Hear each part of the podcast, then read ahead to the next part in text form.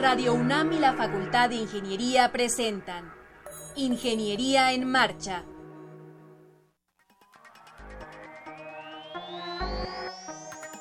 Un espacio dedicado a la divulgación del quehacer de la Facultad de Ingeniería.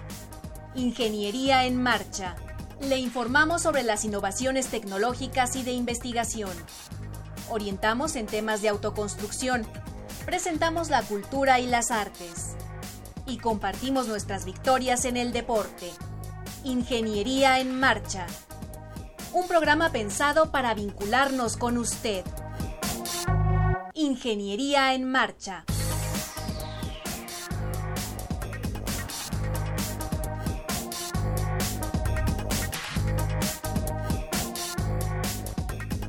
Amigos, qué bueno poderles saludar, es un verdadero placer que nos estén sintonizando, les agradecemos eh, y les invitamos a que colaboren con nosotros en este programa. Les saluda Ernesto Mendoza en este martes 14 de marzo de 2017 y saludo con mucho gusto, por supuesto, a Alejandra Torres. Alejandra, ¿cómo te va? Muy bien, ingeniero, muy, muy contenta, particularmente el día de hoy, para mm, que usted nos pueda seguir el transcurso de los 60 minutos que va a continuar Ingeniería en Marcha. En el teléfono nos acompaña Roberto Pineda del Departamento de Fotogrametría.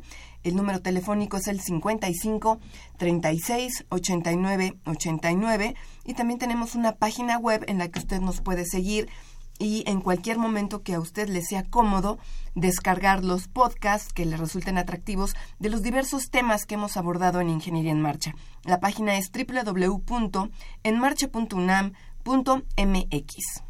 Así es, eh, pues le invitamos a que colabore con nosotros, que nos ayude a hacer el programa con sus opiniones, con sus comentarios. El día de hoy estaremos platicando con la doctora Pamela Nelson Edelstein. Ella fue distinguida con el reconocimiento Sor Juana Inés de la Cruz. Más adelante estará aquí en el estudio el alumno de Antón Basaldúa, quien fue nombrado como uno de los cuatro líderes emergentes del sector espacial por el Consejo Consultivo de la Generación Espacial, entidad de la Organización de las Naciones Unidas, y para hablar de la carrera espacial nos acompañaría hacia el final del programa el ingeniero Pedro Matabuena. Así es que quédese con nosotros y le invitamos a participar, como dije desde el principio, a participar con nosotros. El Día Internacional de la Mujer festeja la lucha que ha sostenido el género femenino por el reconocimiento de sus derechos y la igualdad social durante gran parte del siglo XX se celebra el 8 de marzo en conmemoración al día de 1917, en el que un grupo de mujeres logró obtener la aprobación del voto por parte del gobierno, después de haberse manifestado en contra de la muerte de más de 2 millones de soldados durante la Revolución rusa. La Organización de las Naciones Unidas comenzó a celebrar el Día Internacional de la Mujer en 1975, aunque sus bases ideológicas surgieron en movimientos sociales a principios del siglo XX por ejemplo, el levantamiento de mujeres trabajadoras de Nueva York en 1908, en búsqueda del mejoramiento de sus condiciones de trabajo, de la disminución de su jornada laboral y el aumento salarial. Los derechos laborales y democráticos, así como la búsqueda de la igualdad en el ejercicio de cargos públicos, fueron aspectos que se demandaron durante la Segunda Conferencia Internacional de Mujeres Trabajadoras, en Copenhague, Dinamarca, en 1910, debido a la inconformidad que siguió expresándose desde las protestas en Nueva York. A partir de la conferencia de Copenhague se celebró el primer Día Internacional de la Mujer el 19 de marzo de 1911 en Alemania, Austria, Dinamarca y Suiza. Fue en 1931 cuando México recibe la convocatoria 8 de marzo, Día Internacional de la Mujer Trabajadora, las mujeres en el frente de lucha del proletariado, con el objetivo de unirse a la celebración mundial. Desde ese momento, las mujeres del Partido Nacional Revolucionario y del Partido Comunista comenzaron a apoyar la causa. Actualmente, el Día Internacional de la Mujer reafirma el reconocimiento a los derechos de la mujer y el progreso que ha conseguido durante más de un siglo en materia de igualdad de género,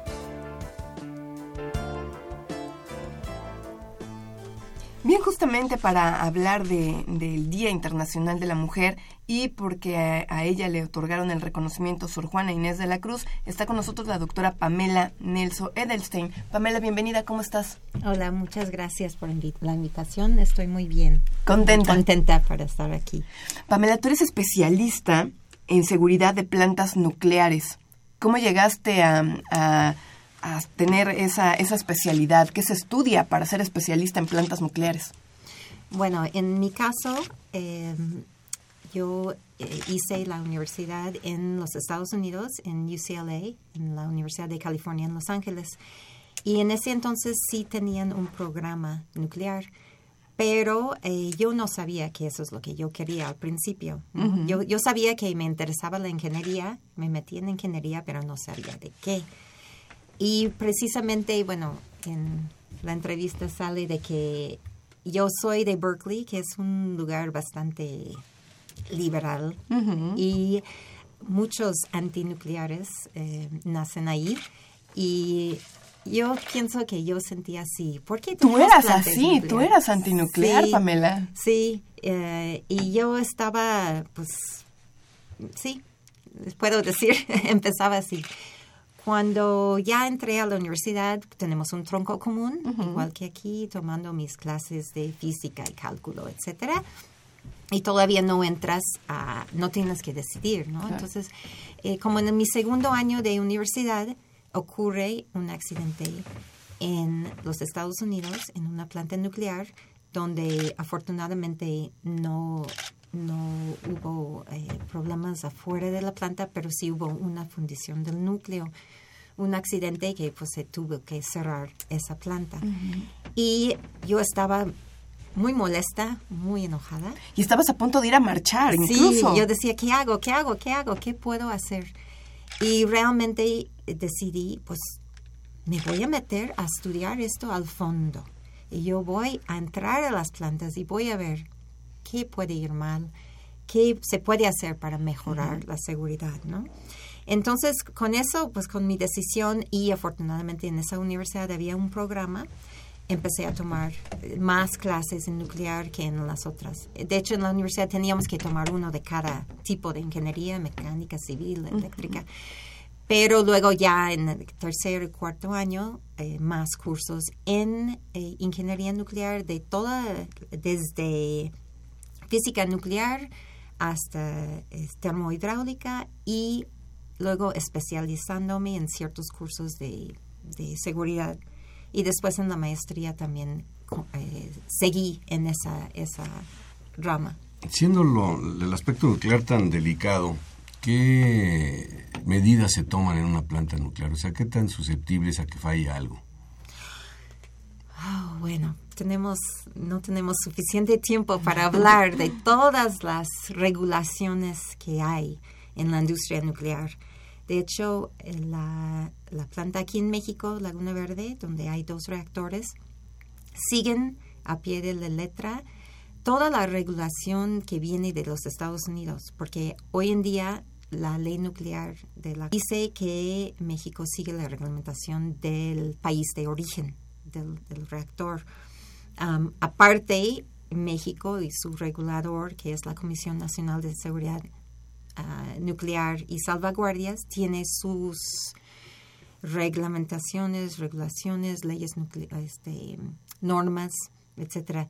Entonces, eh, pues invito a todos de ir a visitar la planta. Se puede ir, hay un, hay un centro de, capacitación donde puede uno llegar y tomar un tour. Y es muy interesante y uno verá eh, la seguridad que hay, la seguridad física en, en cuanto a, soldados, en cuanto a em, limpia, es, un, es una planta muy limpia, todo, todo es increíblemente limpio. Y este, hay procedimientos para todo.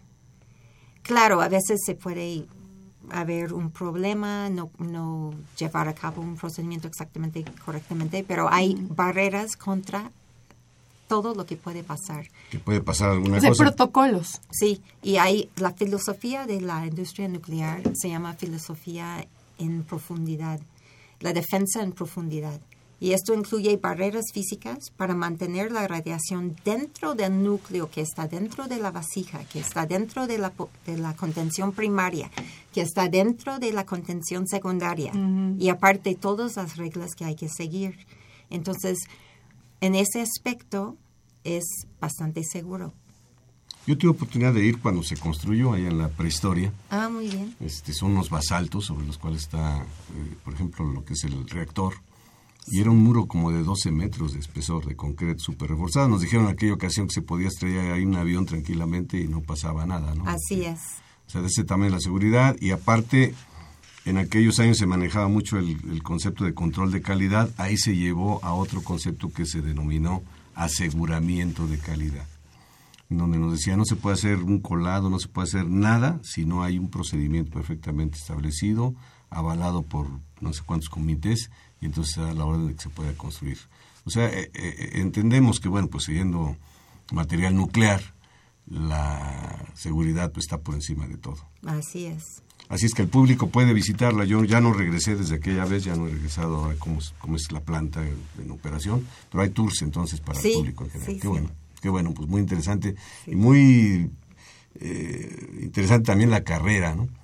Y esa carrera académica pues ha llevado a nuestra invitada a obtener el reconocimiento de Juana Inés, Alejandro. Así Sor es. Juana Inés de la, de la Cruz. Vamos a recordar el número telefónico 55 36 89 89, también vía Facebook de nuestra community Sandra Corona, también está al pendiente de sus comentarios.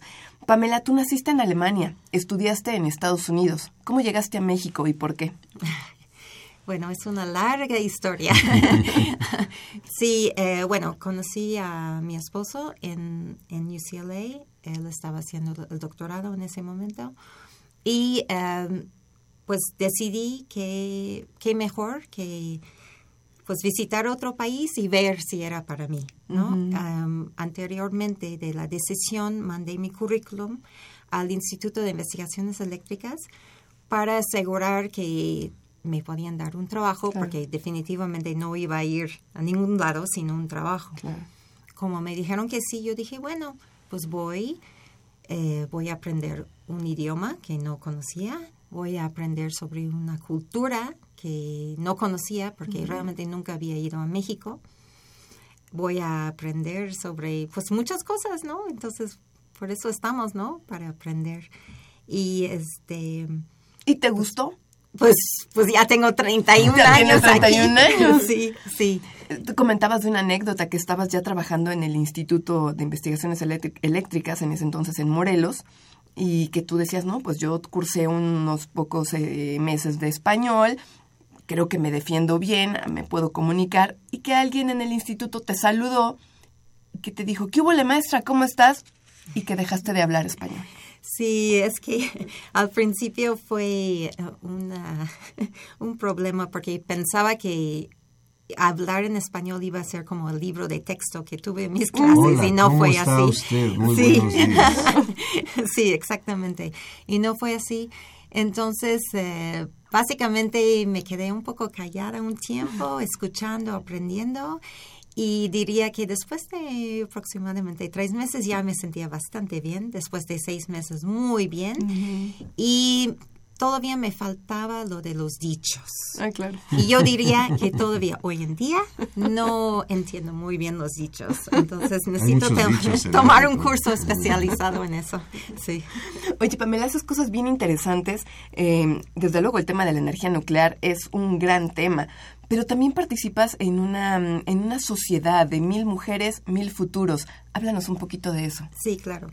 Ah, es un programa que la Academia de Ciencias de Nueva York ah, empezó eh, y ah, México ya es partícipe en este programa. Y empezó México en Puebla. Entonces lo que hacen es que escogen eh, niñas, mujeres en la prepa para participar en este programa que enfatiza el rol de mu- mujeres en el STEM, que es cien- ciencias, tecnología, ingeniería y matemáticas. Entonces busca eh, profesionistas en estas áreas, mujeres, para, para ser voluntarias, para eh, ser como tutora de una alumna de prepa. Y es un programa muy completo que tiene diferentes módulos donde la alumna tiene que escribir mucho de qué quiere hacer y por qué.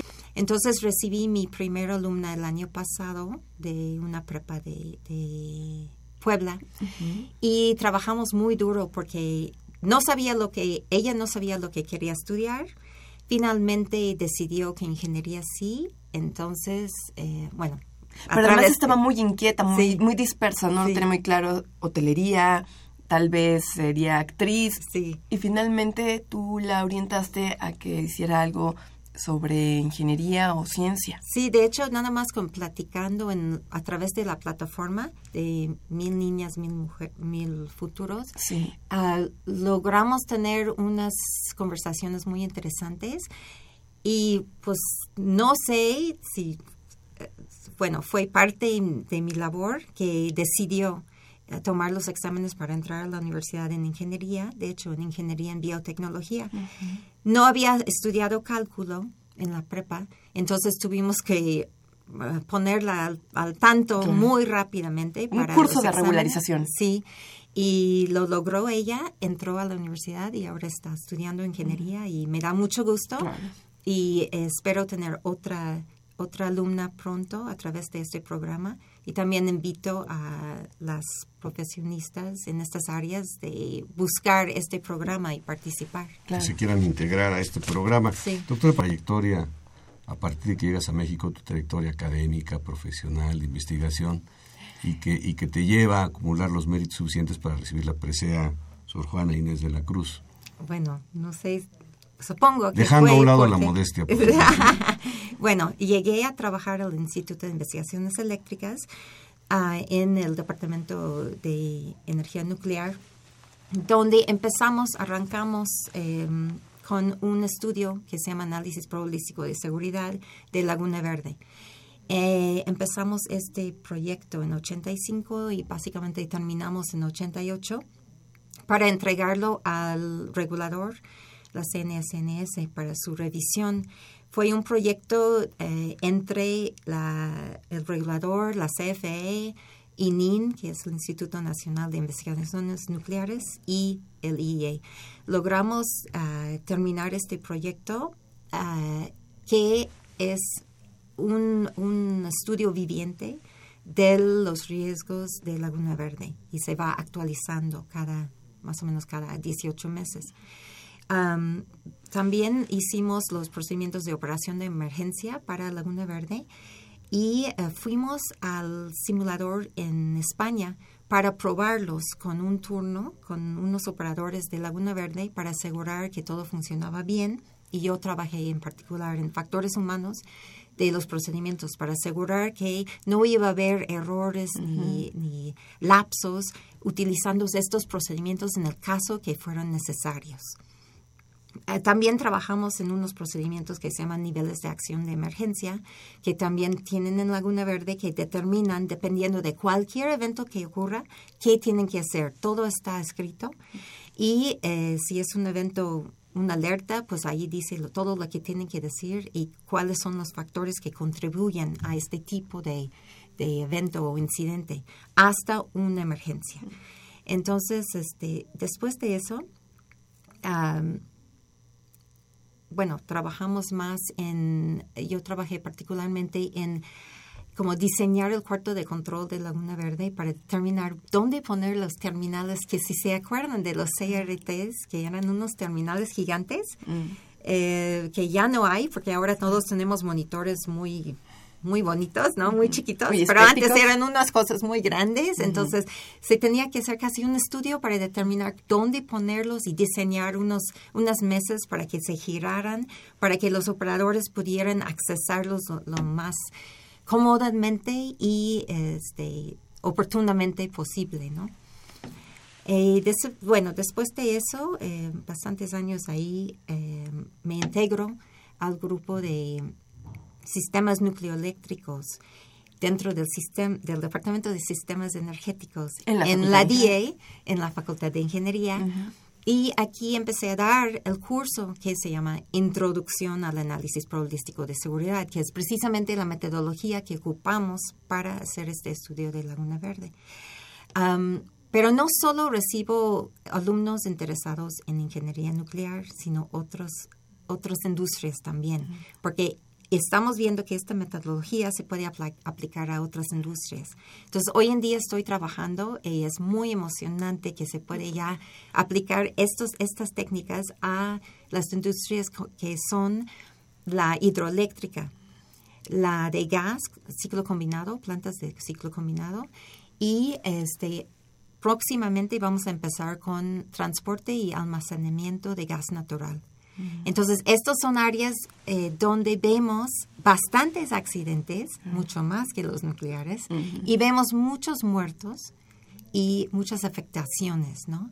Entonces, eh, esto también eh, es, es muy interesante para mí. Caemos irremisiblemente en la energía nuclear, ¿verdad? Por razones obvias. Este, yo tengo una pregunta. ¿Cuál es la vida económica, de, la vida útil, perdón, de, Laguna Verde? ¿Y cuántos años le quedan? Número uno. Y número dos, ¿se está haciendo algo al respecto en relación, ya sea darle un mantenimiento mayor o, inclusive hacer alguna otra planta nuclearítica aquí en México? Porque somos muy dados a que cuando ya nos estalla el problema, entonces empezamos a pensar, ¿no? Este, ¿qué, qué hay de eso? Bueno, de hecho, la Laguna Verde eh, se, se, puede decir que fue diseñado con una vida útil de 40 años. Fue licenciada para una vida... 40 años. 40 años. ¿Lleva cuánto superando? Lleva eh, la unidad 1 desde 90 y la unidad 2 desde 95. O sea, lleva 27 años. Sí, de hecho, la, lo que pasa es que fueron licenciadas para 30 años de operación. Entonces, de hecho, ya viene el año para relicenciar la unidad 1. Entonces, tienen años trabajando en esto. Laguna Verde, en haciendo todos los estudios sobre el envejecimiento de los equipos, ¿no? Eh, sobre todo, desde cables que van abajo de la tierra hasta de los equipos, de las estructuras, etcétera, ¿no? Y esto viene, entonces es un estudio muy, muy completo sobre todo, toda la planta que se entrega al, regulador y el regulador se encarga de revisar, inspeccionar, auditar, etcétera. Eso no quiere decir que el regulador nunca va, o sea, va este, continuamente a la planta a inspecciones. Eh, también hay reguladores mundiales que van a la planta a hacer inspecciones, a veces planeadas, a veces de sorpresa. ¿no? Entonces, podemos decir que siempre está eh, la planta, el personal al día y este nunca quedan con que ah ya ya ya recibimos la licencia y podemos operar sin problema no siempre se tiene que mantener los equipos. Ah, hay de hecho eh, en cuanto al mantenimiento e inspección hay actividades todos los días del año todo todas las horas del día 24 horas los 24 horas al día, hay trabajos de inspección, vigilancia y mantenimiento. ¿no? Entonces, y de hecho eso de, eso se trata ah, algo mi tesis de doctorado. En otras palabras, podemos dormir tranquilos. Sí, diría que sí. De hecho, voy mañana, entonces pues no tengo miedo. Excelente. Pamela, te agradecemos muchísimo que hayas venido al programa. Eh, felicidades por haber sido reconocida por el premio Sor Juana Inés de la Cruz y bueno, pues a seguir trabajando, ¿no? Sí, así es. Muchas, gracias. No, al contrario, gracias, gracias a ti y continuamos con Ingeniería en Marcha. 225 años formando ingenieros. 1792-2017. Facultad de Ingeniería.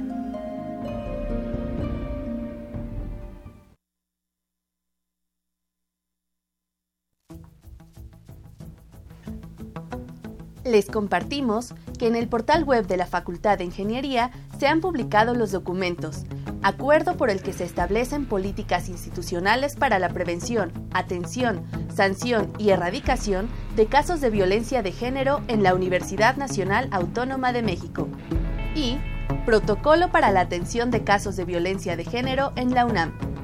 Están a su disposición a través del botón de acceso Igualdad de Género ubicado en la página de inicio del portal web de la FI www.ingeniería.unam.mx. Estás en Ingeniería en Marcha, el programa radiofónico de la Facultad de Ingeniería si deseas escuchar el podcast del día de hoy y los de programas anteriores o descargar el manual de autoconstrucción, entra a nuestra página www.enmarcha.unam.mx. Bien, estamos ya de regreso. Muchas gracias por acompañarnos. Nuestro teléfono 55 36 89 89. Y antes de platicar con Dantón Basaldúa, déjenme hacerle un par de invitaciones muy rápidamente. La primera invitación es para los alumnos de últimos semestres de carreras como Ingeniería Civil, Geomática, Geológica y carreras afines, arquitectura, urbanismo y demás, a una plática informativa que habrá a llevarse a cabo en el auditorio Raúl J. Marsal el viernes 24 de marzo de 2017 a las 13 horas. Una plática informativa sobre el programa único de especializaciones de ingeniería civil, el campo de conocimiento ingeniería civil. Y la segunda invitación es a, personas que están ocupadas en la docencia. Se abrirá el primer eh, diplomado sobre tutoría y la profesionalización del docente tutor en la educación superior. Esto va a ser en el Centro de Docencia Ingeniero Gilberto Borja Navarrete, en la Facultad de Ingeniería. Se están ya recibiendo documentos, eh, esto se hará del 17 hasta el 28 de abril. Eh, hay becas para profesores, hay cuotas especiales y les doy aquí el teléfono por si usted desea alguna información. Es el 56 22 8159. Primer eh, diplomado sobre tutoría y profesionalización del docente tutor en la educación superior.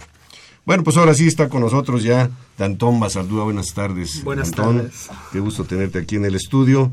Tú fuiste nombrado eh, como uno de los cuatro líderes emergentes del sector espacial sí. por el Consejo Consultivo de la Generación Espacial eh, que es una entidad de la Organización de las Naciones Unidas. Vámonos de arriba hacia abajo, las Naciones Unidas, el Consejo Consultivo, y cómo es que llegas a ser nombrado líder emergente. ¿Qué significa eso? Eh, bueno, eh, de entrada ha sido un camino como un poco largo.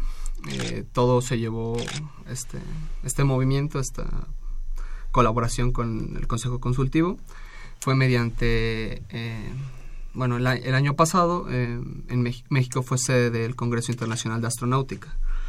Eh, durante estos congresos eh, siempre hace uno Naciones Unidas y uno la Federación de Astronáutica, siempre es en la misma sede. Eh, se abre una convocatoria para aplicar como parte de la organización, se mandaron documentos, este, currículums, Tuve la fortuna de, haber sido seleccionado como parte de la organización. Posteriormente me fui involucrando mucho con simulaciones análogas, ¿Qué es una simulación análoga? Bueno, hoy en día, mm, como es muy sabido últimamente, eh, la humanidad está viendo hacia Marte. Eh, y bueno, ¿qué es lo importante de estas simulaciones análogas? Bueno, tratan de emular una misión real para una misión a Marte, en este caso. Entonces, bueno, en este tipo de simulaciones se tratan de tratar de mm, acercarse lo más que se pueda a una simulación real, o sea, tratar de usar equipo de astronauta, eh, entrenar personal, probar experimentos, este, someterse a algunos experimentos de isolación dentro de la tripulación, muchas cosas de ese Ya han hecho algunas películas, Alejandra, no sé si viste ya alguna, una o dos por ahí yo he visto, uno que se queda por allá, inclusive hasta hace unos cultivos y bueno, está un poco fantasiosa, pero a lo mejor se llega a un punto de esa naturaleza. Bueno, realmente lo que emulan las simulaciones es este tipo de experimentos. hay partes desde de cultivo, tienes que cultivar, como dicen, papa o algún, algún vegetal en tierras complicadas, como en este caso que es Marte. Eh, a su vez este, se prueban otro tipo de experimentos, tecnología. Hay, hay mucho de donde se ¿Esto dónde se hace físicamente? Bueno, ah, se hace en varias partes del mundo. En este caso, la colaboración que hay con la Agencia Espacial Europea y el Consejo Consultivo de la Generación Espacial es en Polonia, muy cerca de Cracovia. Eh, y bueno, va a ser durante las fechas de... es el 20... Del 29 de julio al 15 de agosto, más o menos. Oye, Dantón, em, eres uno de los cuatro líderes emergentes. Eh, los otros tres son de Reino Unido, Zambia y Australia. Ustedes se van a reunir en Colorado Springs, en Estados Unidos, en breve, en abril. Así es. ¿Qué van a proponer? ¿Qué van, o sea, se van a sentar, pero ¿qué, ¿cuál es el, el objetivo? ¿Qué, ¿Qué es lo que se pretende? Bueno, parte de ello es discutir nuestros puntos de vista. Evidentemente, todos venimos de diferentes continentes, tenemos una percepción a lo mejor distinta de cómo vemos las cuestiones espaciales. Y bueno, la idea es tratar de coalicionar este tipo de visión y, y ver qué podemos proponer. O sea, tenemos que, aparte, asistir a, estos dos congresos, eh, hacer un reporte y a su vez ver qué podemos proponer, algún, alguna iniciativa o algún tema importante, porque posteriormente eso se va a llevar al Comité del Uso Pacífico del Espacio. Exactamente. Eh, bueno, el comité tiene un supernombre, ¿no? Uso pacífico del espacio exterior en beneficio de la humanidad. Es. ¿Cómo lo desmenuzarías? ¿Cómo nos lo platicarías? Bueno, este comité es de Naciones Unidas, en donde todas las naciones se tienen de alguna manera que regir. Eh, ¿Cuál es la función de este comité? Bueno, hay tratados internacionales que regulan las cuestiones espaciales y como lo mencionaste, el uso pacífico. Eh, gran parte de estos tratados es enfocado a cuestiones pacíficas no bélicas entre las naciones, ya que el espacio pues es muy fácil de usar para ese tipo de cuestiones. Entonces, este comité regula todas estas actividades y somete a las naciones a que sigan estas estas leyes, vaya, estas sugerencias. Oye, Dantón, ¿qué carrera estudias o estudiaste? Estoy estudiando Ingeniería en Telecomunicaciones. En la Facultad de Ingeniería Así de, la, es. de, la, UNAM, orgullosamente UNAM. Por supuesto. Entonces, bueno, pues estar en una eh, situación de este tipo, pues realmente es un alto honor, pero también una alta responsabilidad, ¿no? Y este, ¿cómo te estás preparando tú para llegar a este punto? Bueno, ante nada, eh, organizando bien mis tiempos. Eh, últimamente la agenda se ha complicado un poco, sin embargo eh, me mantengo, bueno, cumpliendo las expectativas que, bueno, no las expectativas, sino los requerimientos que me están pidiendo. Hay que organizar mejor el tiempo. Así es, sí. Es, es, dormir menos, tal vez. Ya casi no lo hacía, pero sí, este, sí dormir, dormir menos, eh, trabajar más. sí, sí, sí. Y bueno, hay, hay, hay, mucho por hacer todavía, quedan unos meses, pero estamos... Esto ya está encima, es en julio. Eh, sí, así es. Esto es en, a finales de julio. Esta semana. ¿Cuál es el producto que ustedes esperarían obtener después de la reunión que vas a tener ahí con las personas de Reino Unido, Zambia y Australia? Bueno, la idea es discutir propuestas. Más que nada, mu mu muchas de estas propuestas son enfocadas a política espacial, que son lo que regula prácticamente el Comité del Uso Pacífico del Espacio. Entonces, sería bueno tal vez proponer una iniciativa internacional o algo, algo que realmente beneficiara a, a, todo el mundo. O sea, no solamente a, a, las cuestiones en América o en Europa o en Oceanía o en África, sino algo que pudiera realmente ayudar e incentivar esta, vaya, esta tendencia hacia cuestiones espaciales. ¿Cuál, ¿Cuál crees tú? Es una pregunta totalmente de alguien que no conoce nada del tema, pero ¿cuál, ¿cuál es el propósito de que el hombre se esté enfocando en ir a Marte? ¿Cuál consideras tú que es el propósito fundamental? Bueno, eh, hay... Mudarse para allá algún día, hacer una colonia. Este... Par parte de ello es, bueno, es, es, inevitable pensar que el hombre se quiere quedar ya más en la Tierra. Siempre desde, desde que el hombre es hombre, siempre ha pensado en las estrellas. Y bueno, esta tendencia que se está enfocando a Marte son porque tal vez ya contamos con la tecnología para llegar ahí y también es la curiosidad de ver qué hay por allá. Pero no solo es eso, también hay otro tipo de cuestiones como más industriales. O sea, el hombre pretende industrializar el espacio y eso es inevitable. Eh, empezar a explotar los recursos del espacio y por ello tiene que iniciar esta carrera espacial. Pero algo que tú decías hace rato es importantísimo, que explote los recursos pero en beneficio de la humanidad. Por supuesto. Porque aquí mismo en este planeta llamado Tierra hay una desigualdad social tremenda, ¿no? Así es. No estoy hablando de México, donde es catastrófico el asunto, sino a nivel mundial. ¿Cuánta gente que padece hambruna, enfermedades, mortandad? Y entonces andamos, decía la doctora Pamela de los dichos, hay un dicho mexicano dice, no, no puedes, andas, ya quieres, corres. O sea, nos falta mucho por resolver aquí todavía y este, bueno, lo comento porque México, que bueno que estamos inmersos en esto, no podemos quedarnos a la saga, pero también hay que voltear los ojos hacia, Así hacia es. la problemática mundial. Un, una parte de ello, y es como parte de solución, es que se deje de explotar los minerales en la Tierra y se empiece a explotar los minerales en el espacio. En Marte o en, As, o en en, la Luna, No tanto en Marte, en la Luna, sino algo que se está incentivando en muchas partes del mundo es la minería espacial. Eh, que se pretende, bueno, unas especies de sondas uh -huh. que van a recolectar los minerales importantes o decadentes en la Tierra, uh -huh. de difícil obtención, y traerlos a la Tierra. A veces es, y bueno, hoy en día viéndolo, a veces es más factible, más... Uh, más rentable. Rentable, exactamente, traerte algo del espacio que cavar 200 o 300 metros sobre la Tierra. Oye, Antón, ya para finalizar, em, vas, a, vas a participar en las dos eh, misiones análogas, la que se va a llevar a cabo en, en Polonia, que es la organizada por la Agencia Espacial Europea. La otra la organiza la Agencia eh, Marciana, así, le puede, así es la traducción, sí. la Mars Society. Así es. Pero también lo estás haciendo de manera conjunta con un- otro estudiante de la Facultad de, de, de la, de la UNAM, quise decir, con Jair Piña. ¿Ustedes están trabajando en el mismo proyecto de manera conjunta? Eh, bueno, eh, individualmente cada quien tiene sus proyectos. Este, Para lo del proyecto que tenemos con la Agencia Espacial Europea, este, sí estamos colaborando juntos. Y bueno, pretendemos este, acelerar un poquito la marcha para probarlo en la simulación donde él va a participar como parte de la tripulación. Ah, de acuerdo. ¿Se puede o nos puedes compartir un poquito, no, no a gran detalle, supongo que no, no tanto, pero una probadita del proyecto en sí? Claro, por supuesto. En, en realidad es un chaleco, es un chaleco monitor para signos vitales, enfocado para astronautas. Va a ser parte de un traje espacial.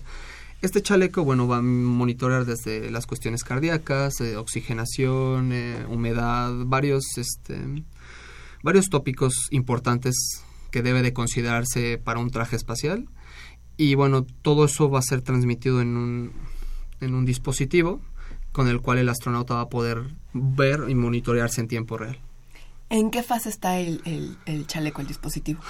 Bueno, siempre ha estado en fase de diseño, ciertamente, o sea, siempre se tienen que estarle haciendo mejoras, este, implementando tecnología nueva que sea también más práctico para el uso y que sea también cómodo, porque al final de cuentas también es una prenda que va a llevar un traje completo, entonces tiene que cumplir con ciertos requerimientos, tanto pesos, este, calidad, de ente- muchos, muchos factores que se deben de cubrir. Entonces, pues hay muchos prototipos y entonces se están mejorando todos para, para tenerlos listos. De Antón, estuvimos muy contentos de que estuvieras aquí en, en Ingeniería en Marcha. Eh, promete que vas a regresar de cuando hayas ido a las misiones análogas y todo esto. Vienes y nos cuentas qué tal. Segurísimo, lo prometo. Qué Conste. gusto que estás ahí, qué gusto que estás representando a México, qué gusto que estás representando a la UNAM y te deseamos toda clase de éxitos. Muchísimas Muchas gracias. por acompañarnos aquí. Bonita tarde. Estás en Ingeniería en Marcha. El programa radiofónico de la Facultad de Ingeniería. Si deseas escuchar el podcast del día de hoy y los de programas anteriores o descargar el manual de autoconstrucción, entra a nuestra página www.enmarcha.unam.mx.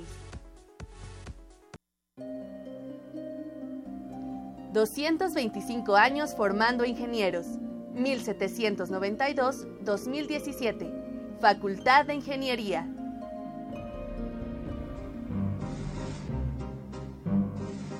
Para conocer las novedades editoriales que se publican en nuestro país, no te puedes perder la Feria de los Libros. Escúchalo todos los lunes a las 14 horas por el 860 de AM.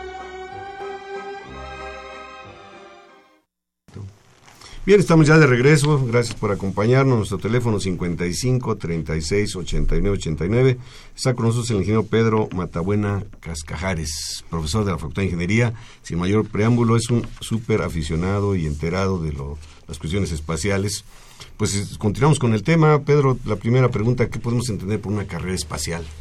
Mm, Así bueno, que compiten dos a- a- a, este, astronaves, ¿no? Así como las, la Fórmula 1, Eh, o bien la carrera por llegar a alcanzar algún objetivo específico. bueno, déjame saludar a Alejandro. Ingeniero, estoy encantada de verlo nuevamente. Gracias, muy amable. Ernesto, gracias por la invitación a y al auditorio también por escucharme otra vez. Eh, contestando tu pregunta, mira, es una... Esto hay que vivirlo, porque esto inició para mí en 1956. La carrera cuando em- espacial. la carrera espacial para mí. Porque ahí es donde empecé a oír que si los rusos, que si los americanos. Y no sabía yo ni qué. Y en aquella época Pedro Ferriz sacaba Un Mundo Nos Vigila Ah, sí, y, y ahí empezaba todas esas cosas y, y nos han llevado. Pero todo mira, el mundo volteaba es- para ver a su alrededor, a ver si el mundo nos vigila, ¿no? y entonces, de entonces para acá han cambiado muchísimo las cosas, aunque toda la línea va hacia lo mismo. Eh, mira, contestando esto, primero te voy a decir los antecedentes que yo me acuerdo. Voy a remitirme a los chinos. Estamos hablando de hace mil años, inventan unos cohetitos de pólvora que los usan para sus eh, pirotecnias, Pólvora negra. pólvora negra, pero los empiezan a usar ya como arma. Entonces ahí empezó, eran los cuetones de hoy, los que truenan en las fiestas de las iglesias, pues esos los apuntaban, hoy los están nuestros personajes estos que andan en la calle, la policía, gente cuando hay una manifestación, hacen todo eso. Están usando... Hay una película que se llama La Gran Muralla, no sé si la vieron, mala la película, según mi gusto, pero ahí presentan todo esto, la Gran Muralla, la muralla china, que supuestamente la defienden de unos seres que salen del centro de la Tierra cosas por el estilo, pero, pero este, el gran secreto que ellos guardan es la pólvora negra. Y eso ha sido pues el primer combustible de cohetes. Y de ahí ha venido todo. Y ahora la pólvora pues lo tenemos en los buscapiés estos que nos echamos en las fiestas cuando no, no hay un 15 de septiembre y todo esto. Mira, eh, la carrera espacial para mí se puede decir que se inicia con influencias militares. Ahí lo podríamos resumir. ¿Qué pasó ahí? Todo lo que se te pueda ocurrir. Los chinos, ya les conté, de que usaron como armas. Los rusos, allá por 1880, eh, Konstantin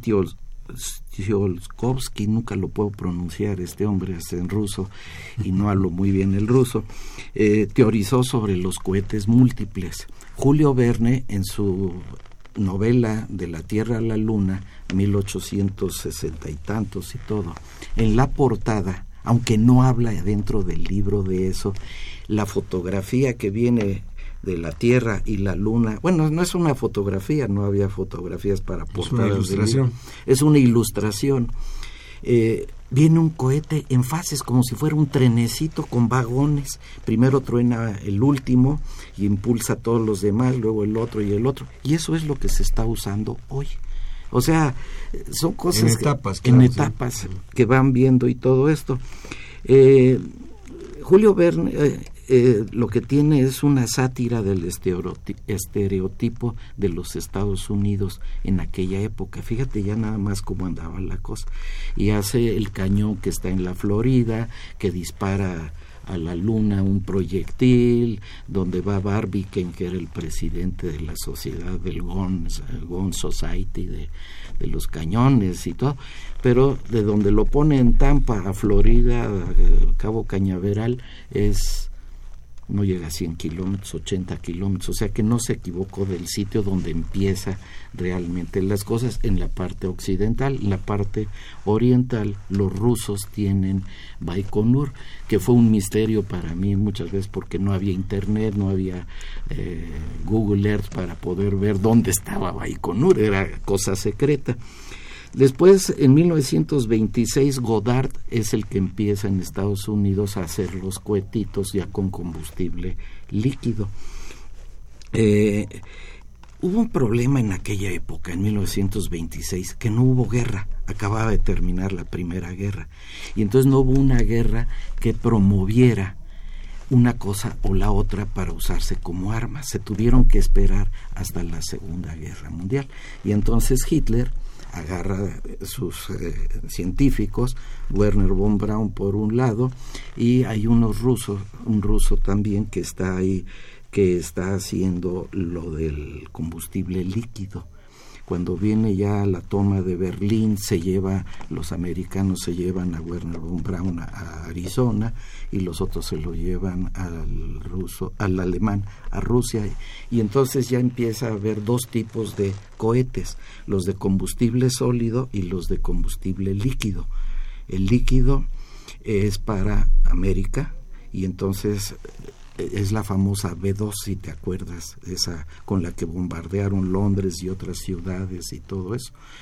Entonces todo se modifica y las bombas B2 les ponen arriba un pequeño cohetito que tenía de Goddard arriba y entonces hacen el cohete con el que en 1957 mandan al Vanguard que es el primer satélite americano, fue en enero de 58, año geofísico internacional todavía. Pero el 4 de octubre los rusos, de 57, los rusos descubren que los americanos están planeando lanzar esto y se les ocurre mandar al Sputnik 50 en 1957, el 4 de octubre. Y ahí empieza la historia y eso se convirtió en la primera carrera espacial. Si damos un gran brinco por cuestión de tiempo y nos vamos a 2017, ¿qué está pasando? Ahora viene la nueva carrera espacial, que es el tema que me han pedido ustedes para que les comentara. Eh, la carrera espacial, la nueva, pues ya los actores son otros. Es los mismos Estados Unidos, son los mismos rusos, pero ya existe una agencia espacial europea que está haciendo lo suyo por, por la Unión Europea. Y hay otra que es los chinos, y tienes a los japoneses, y tienes a los hindúes, y tienes a los iraníes, y ahora hay unos coreanos que están lanzando unos cohetes, que de ahí a la luna o de ahí a bombardear a Estados Unidos con, el muchacho este que está de presidente en Corea del Norte. Se ve así como muchacho, ¿verdad? Mira, yo lo conocí de, chico. Sí, sí, sí, Que, pero digo, bueno, ya no me quiero meter a política ni hablar cosas pero existe la posibilidad y esta es los ingredientes de esta nueva sopa, la nueva carrera, espacial. Ya no son dos competidores. Ya no son, dos, ahora es muchos. México ya tiene agencia espacial que también podría estar ahí, pero no estamos haciendo cohetes, pero tenemos una industria aeroespacial acá en Querétaro, que son trescientas y tantas eh, empresas aeroespaciales y de alguna forma este va a repercutir en algo y tenemos que hacer ahorita con lo que estuvo hablando Dantón y gente que viene, los muchachos, a mis alumnos ahí en la facultad, pues los estoy imbuyendo de que tengan una visión para estas cosas. Y ahorita, pues eh, después de todo lo que se puede decir, los chinos ya tienen, ah, lanzaron sus Shenzhou 11 eh, con los taikonautas, los rusos tienen su Soyuz, su Proton, son los cohetes que tienen. El Soyuz lo inventan, es el que lanza al Sputnik y llevan 1700 cohetes de esos lanzados los rusos y es con el que están ahora en la Guyana francesa lanzando los cohetes al espacio yendo a la estación espacial para llevar carga y pasajeros y todo. Ahorita el boleto el, para México, o sea, México, o sea, la Tierra, uh, estación espacial y el regreso vale 65 millones de dólares. Ah, y los americanos tienen que pagar. Y entonces, pues ahí se van. Eh, ahorita ya hay otras empresas ya dentro de Estados Unidos que es Elon Musk, Richard Branson y Jeff Bezos. Ellos tienen el cohete Falcon 9, es SpaceX, que lo iban a lanzar ayer, se pospuso por el viento y lo van a lanzar mañana. La intención, no, jueves, creo que es el jueves en la madrugada, una cosa así.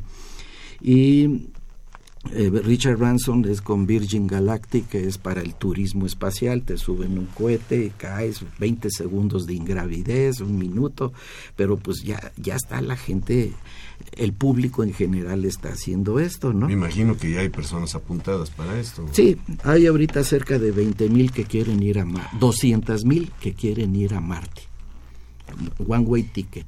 O sea, es iba a decir. de ida. Ya lo dijeron que sí porque saben que de ahí a que se vayan ya van a inventar el viaje de regreso. Y lo que estaba hablando Dantón de la minería famosa espacial. espacial, pues vienen todas estas cosas que se están acoplando. Te quería yo decir todo esto es ¿y todo para qué?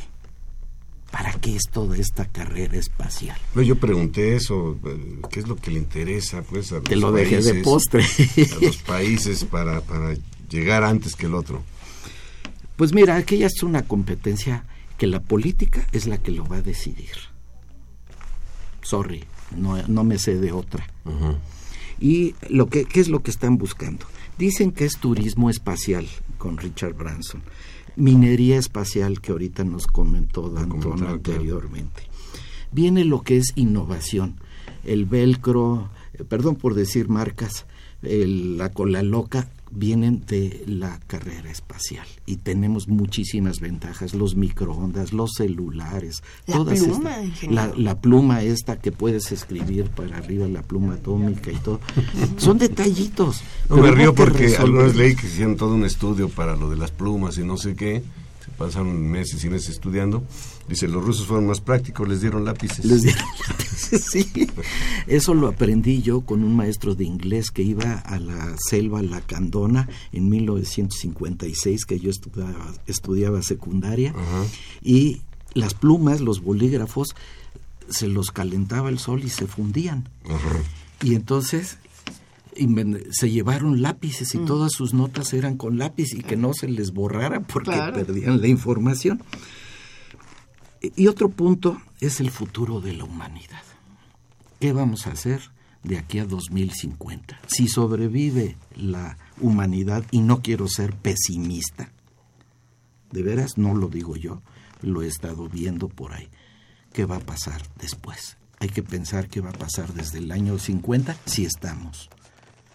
Tenemos calentamiento global, tenemos eh, calenturas de algunos gobiernos iraníes, y, no digamos nombres, de, que quieren, eh, y se puede prender una tercera guerra mundial, que puede ser, y no quiero ser pesimista, pero se le pueden dar muchas condiciones que vayan hacia eso. A, a ver, aquí este, quiero tomar este comentario del señor Fernando Almanza. Dice, el ingeniero afirmó que el que no haya guerra o el que no haya habido guerra es un problema, lo cual resulta absurdo y más por el estado actual del mundo.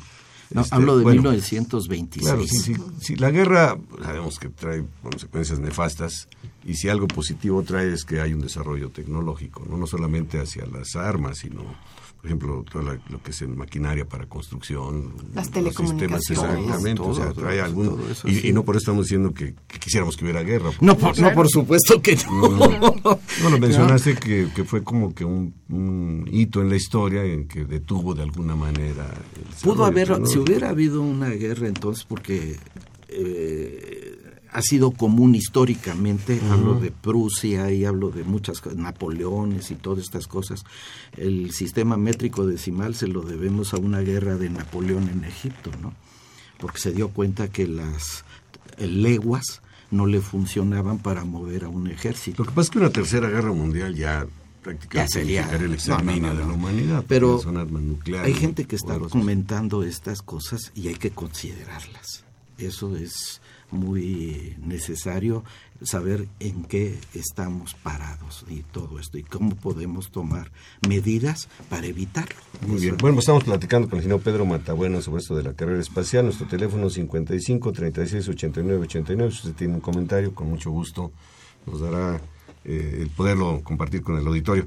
Esto de la carrera espacial es abierta, es decir, todo el mundo da a conocer lo que está haciendo o se hace por aquí en el oscurito, como decimos. Lo oscurito. Mira, eh, ahorita cosas que se saben es el siguiente paso después de la estación espacial, que ya la quieren bajar para 2020, pero están pensando en 2024 o 2028. La estación espacial ya es obsoleta, ya tiene veintitantos años ahí arriba. Tiene muchas bacterias dentro de todos los rinconcitos y aunque le limpien y todo eso, es un ambiente cerrado que ha estado así durante 20 años y que m- cantidad de microbios y cosas raras no habrá ahí adentro, aunque la limpien. Pero eso, lo que están buscando ahorita es ir a la luna. Los americanos no piensan en la luna, ya fueron, ya saben lo que es, pero los demás están pensando que es la luna ir allá, porque ya encontraron agua en los casquetes polares de la luna, eh, dentro de los cráteres donde no da el sol, que los hay, está el hielo. Hielo que llegó en algún meteorito y ahí sigue el agua. No se ha evaporado, es, es un, es un cacho de hielo. Sacas ese hielo, lo pones en un panel fotovoltaico, haces electricidad, osmo- eh, electrólisis, obtienes hidrógeno y oxígeno y es tu gasolinera para mandar el cohete a, la, a Marte, Marte. saliendo desde la Luna. Y entonces es otro concepto de esto. Y por ejemplo, ahorita el Mars One, que ya habló este Danton de esto, es la ida a Marte. Y estaban buscando también la vida extraterrestre, que ahora la NASA acaba de descubrir siete planetas similares a la Tierra. Pero mira, me puedo pasar muchas horas hablando de esto. y yo te conozco que tus programas son... ¿qué, fuente de información recomiendas al auditorio? Yo sé que te metes a la página de la NASA, pero... Eh, Híjole, mira... Algo así como para... En general te diría, en Internet está todo. Yo estoy leyendo ahí muchas cosas, compro, me mandan, estoy suscrito a la NASA, a la Agencia Espacial, las que puedo leer en inglés y en español estoy con la agencia italiana, que ya son otras eh, cosas más chicas, pero la Agencia Espacial Europea agrupa a 25 países allá en Estados allá en Europa para que esto funcione. Pero alguna la página de la NASA, por ejemplo, la recomendarías? nasa.gov. Así, con V. Con, V. Con V. Con V. Y esa es la Agencia Espacial Europea. Con que pongas eso en Google, entras allá. Puedes poner Roscosmos, entras a los rusos, te puedes ir a Tajashima, que es la de eh, los japoneses, y pones Agencia Espacial, Ajax creo que y ya de ahí te sigues. Y, entonces de ahí te sigues y te pierdes. muchas gracias, muchas gracias al ingeniero Pedro Matabuena eh, por este tema tan interesante. Muchas gracias a todos ustedes que nos eh, sintonizaron. Quiero agradecer también la participación de Pedro Mateos en la producción del programa, de Sandra Corona en las redes sociales, de Socorro Montes en los controles técnicos y por supuesto la compañía de Alejandra Torres. Nos vemos el próximo martes, 12 horas, no se olvide, y quédese con la programación musical que Radio UNAM tiene para ustedes. Hasta pronto. Radio UNAM y la Facultad de Ingeniería presentaron Ingeniería en Marcha